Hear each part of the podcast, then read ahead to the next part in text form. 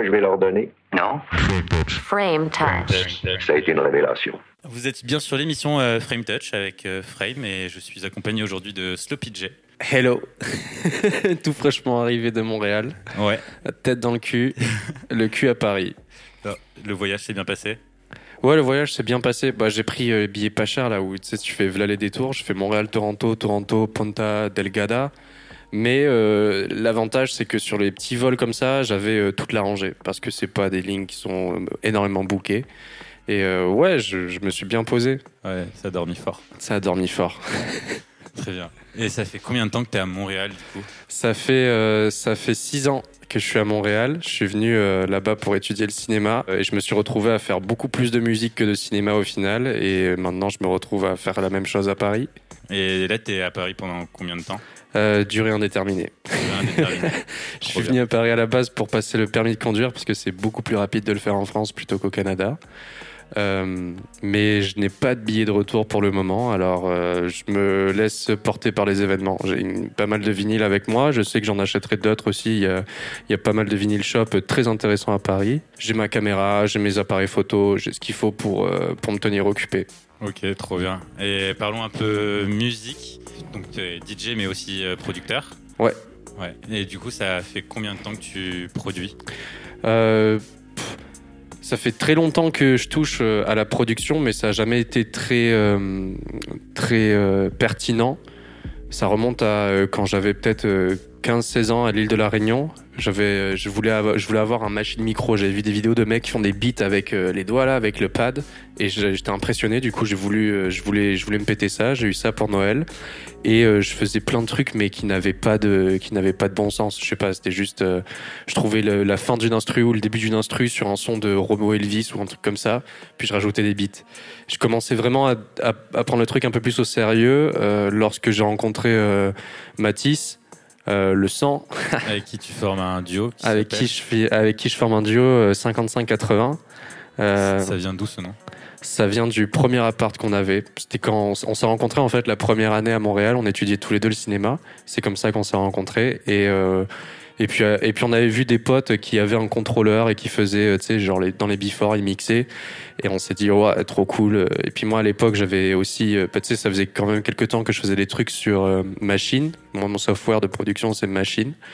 Et donc je connaissais un peu tu sais je sais pas le, truc de musique et tout. Et Mathis c'était un- quand il avait vu ça il était genre ébahi et il voulait trop qu'on s'achète un contrôleur et puis du coup j'ai dit ok on a acheté un contrôleur j'ai détesté j'ai détesté mixer je me suis j'ai fait peut-être deux soirées tu sais on était dans le dans le canap là à essayer de faire des trucs et j'ai pas compris et je détestais et euh, et puis un jour Mathis il y est arrivé genre tu sais il arrivait à faire des transis et je l'ai vu et j'étais en mode putain ouais. J'y arrive pas. moi moi j'y arrive pas vas-y faut que j'y arrive. Ouais, vraiment, j'ai j'ai le seum, faut que j'y arrive aussi. Du coup, je m'y on a- je m'y je- je m'y suis mis, on a planché, et puis, euh, et puis un jour, on s'est dit, vas-y, faut qu'on fasse des soirées, mec. En fait, on peut grave faire des soirées. Mais tu sais, c'est genre dans les débuts, t'as des étoiles dans les yeux, quoi. Tu te rends pas compte de la grandeur du truc, de, de ce dans quoi tu te lances. Et d'un côté, euh, c'est naïf, mais c'est hyper fort.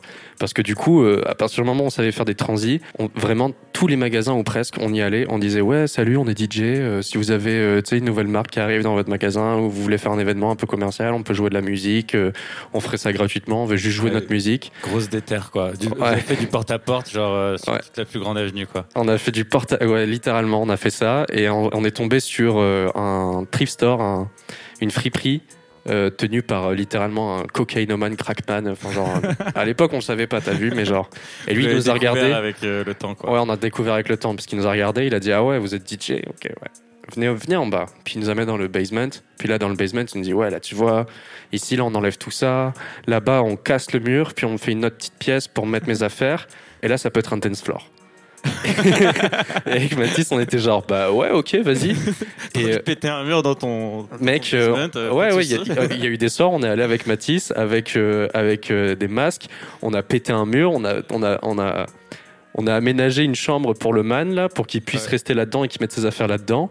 Et euh, pour qu'on fasse notre soirée. Puis un jour, on s'est retrouvé à faire des afters euh, dans le sous-sol d'une friperie, là, sur le boulevard Saint-Laurent, pour ceux qui connaissent Montréal. Euh, et c'était les premières soirées qu'on faisait, les Jackstone Party. Puis ça, ça a duré jusqu'au Covid. Et je dirais qu'à partir du Covid, là, on s'est plutôt mis dans la production parce qu'on pouvait plus faire de soirée. Et là, on s'est vraiment mis plus dans la production avec Matisse. Et ce qui nous a attiré, c'était les Gears. Parce que de manière générale, je sais pas, tu sais, c'était plus amusant de faire des trucs. Moi, j'ai toujours fait des trucs avec, euh, tu sais, avec machine. J'avais mon contrôleur machine, même si c'était numé- full numérique, des VST que j'utilisais ou quoi. C'était, c'était, c'était amusant d'avoir euh, un contact avec euh, ce que tu fais, quoi. Et les, Rendre manuel finalement euh, quelque chose que tu peux pas vraiment toucher avec la souris et le clavier quoi. C'est ça, c'est ça. Et nous, on trouvait ça amusant. Moi, ça a toujours été un peu comme des jouets, les, les gears, les, les contrôleurs, ces choses-là. Et puis, euh, du coup, ça fait peut-être ouais, deux, trois ans que j'apprends, qu'on apprend la production par nous-mêmes avec Matisse. Moi, là, je suis un peu à l'arrêt pour euh, parce que tu sais, euh, bah, la vie aussi, quoi. Je sais pas, genre c'est la vie, la musique, c'est cool et tout. Tu sais, les projets, c'est cool, mais faut pas oublier de vivre. Et puis, je me rends compte que moi, j'ai peut-être un peu oublié de vivre ces derniers temps. Donc là, je suis un peu, tu sais, je, je lâche la- l'accélérateur et, euh, et puis je me pose un peu. Mais de toute façon, ce que j'ai appris, ça me quitte pas, ça reste dans ma tête et c'est sûr que je continuerai à faire ça euh, parce que je kiffe. C'est un vrai kiff.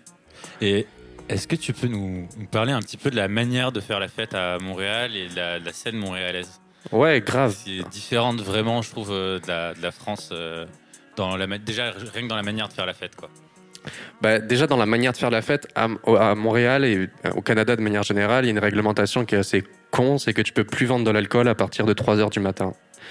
Donc tous les bars ferment à 3 heures du matin, maximum.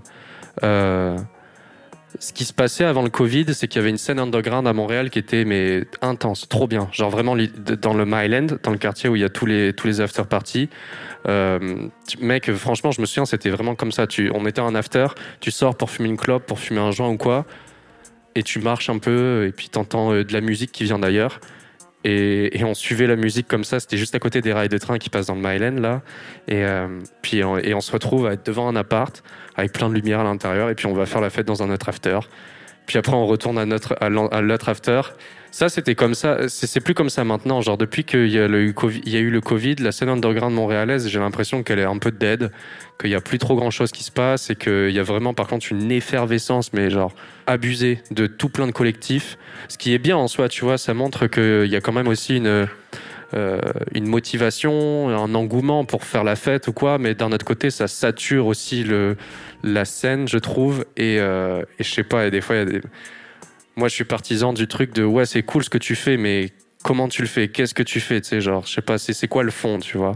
Parce que faire, faire, faire, au final, euh, c'est ouais, c'est c'est quoi l'intention que tu mets dedans? C'est quoi le sens des Quelle choses? est, quelle est ton identité? Qu'est-ce qui te démarque euh, finalement d'une autre, euh, d'un autre collectif ou d'une Ouais. autre soirée? Euh, Quel est si t'as un message, euh, des valeurs en fait aussi à faire passer Ouais, à, travers, grave. euh, à travers ta fête? Ouais, je comprends. Bah, comme, euh, enfin, tu sais, nous, on fait, on fait des soirées pour se sentir à la maison.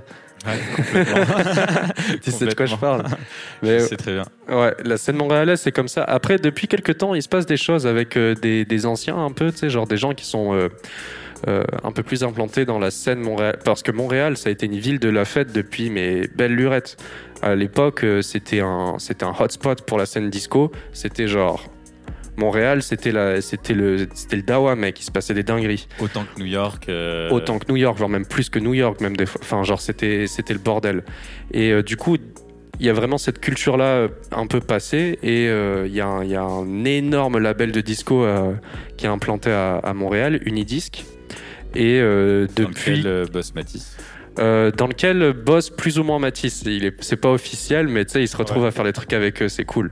C'est très très cool. Mais par contre, il bosse pour euh, Francesco's, qui est un club qui a été ouvert par euh, ben, des gens d'Unidisc. Et, et du coup, vraiment totalement dans cet esprit de réactiver une scène. Donc, euh, tu sais, on invite pas mal. On se retrouve à- avec les Fellas Q-Tip, qui sont un peu genre mes potes de, de Montréal, là, représentent Max, Emiliano, Matisse. Euh, avec eux, en fait, on est vraiment en, bon terme, avec une bonne connexion. On a une bonne connexion avec Francesco's, euh, si bien que euh, Emiliano, en fait, il fait le booking pour eux et euh, on se retrouve à inviter des artistes tels que Cody Curry. euh, on avait invité Black Loops. là, en, je sais pas si je peux le dire. bah, pas les couilles, c'est un petit truc. Ça sortira, je pense, euh, fin décembre. une. Ouais, mais bon, bref, tant pis. Mais après, tu sais, il y a des, il y a d'autres artistes qui vont venir, qui sont un peu des petits, tu sais, genre, euh, qui attirent un peu le regard. Et la stratégie, c'est que ben, en amenant ces artistes-là, les autres mecs de Montréal qu'on fait jouer et qui fit aussi avec ces artistes, ils gagnent un peu en, en visibilité, Et en notoriété, ouais. en notoriété. Et ça, c'est cool parce que ça réactive vraiment une, une scène à Montréal. Et franchement, euh, ça, c'est vraiment grâce à un mec ou deux mecs, Francis et Chuck, qui, euh, bah, qui sont derrière euh, Unidis, qui est derrière Francesco's, qui euh, va savoir pour quelles raisons nous ont tendu la main. Genre vraiment, il n'y a La pas de passion. Ouais, je sais pas, ils nous ont vus et tu sais, il y a eu un bon contact. Et puis, euh, Emiliano s'est retrouvé à faire le booking, Mathis se retrouve à faire le graphic design euh, de, de Francesco's. Et, et vas-y, maintenant, je sais pas, euh, franchement, grâce à eux, c'est dingue ce qui se passe pour nous. J'allais te demander trois personnes, collectifs, lieux euh, sur lesquels tu as envie de mettre de la lumière euh, à Montréal. Waouh. Bah, y a Fabricate. Fabricate, c'est euh, le duo euh, que Francis et Chuck ils forment. C'est malade, c'est malade ce qu'ils font. C'est juste genre vraiment. Nous après, on a, on a des sons qui, ils nous ont envoyé des maquettes quoi. C'est trop trop cool, trop trop cool. Euh, Fabricate, c'est sûr, eux, ils, ça fait longtemps qu'ils font du son en plus. Et je sais pas, ils méritent trop qu'on les écoute parce que c'est incroyable ce qu'ils font. The Director, l'étoile montante, le, le fucking directeur dans sa chaise, dans sa chaise roulante. Lui, mec, il- lui aussi, les gars, on, personne n'est prêt. Hein. Ça, c'est clair et net. Euh, Je vois des petites stories passer. Allez le suivre sur les réseaux. euh, ça prod fort en ce moment. ah ouais, ça prod très très fort en ce moment. Vous allez recevoir euh, des photos du man en personne. et puis après, vas-y mec, les fellas, les fellas Q-tip, les parce que ça, c'est vraiment un délire de je sais pas, de potes. Enfin, genre, on s'en bat les couilles, on n'a pas de ligne. Quand on va mixer quelque part, C'est fait avec le cœur, quoi. c'est fait avec le cœur, c'est fait avec les pieds limite. Genre, il y a rien qui est prévu. Et c'est ça le but. Et à chaque fois, euh, enfin, tu sais, je sais pas, les gens ils disent, bon alors, vous avez pris, c'est quoi votre, votre tracklist Ou tu sais, genre, on est genre, bah, oh, t'inquiète, tu sais, genre, on fait Feeling. au feeling, au feeling de ouf. Et, et franchement, c'est trop cool parce que bah, moi, c'est ça que je cherche dans, dans, dans les, dans les projets, c'est ce côté authentique, euh, je sais pas, vrai en fait. Genre, on s'en on s'en bat les couilles, on se prend pas plus la tête que ça. Et on a chacun eu notre expérience solo avant qu'on se rencontre. Du coup, on a quand même une certaine maturité, une présence d'esprit quand on est en train de faire les, les, les choses.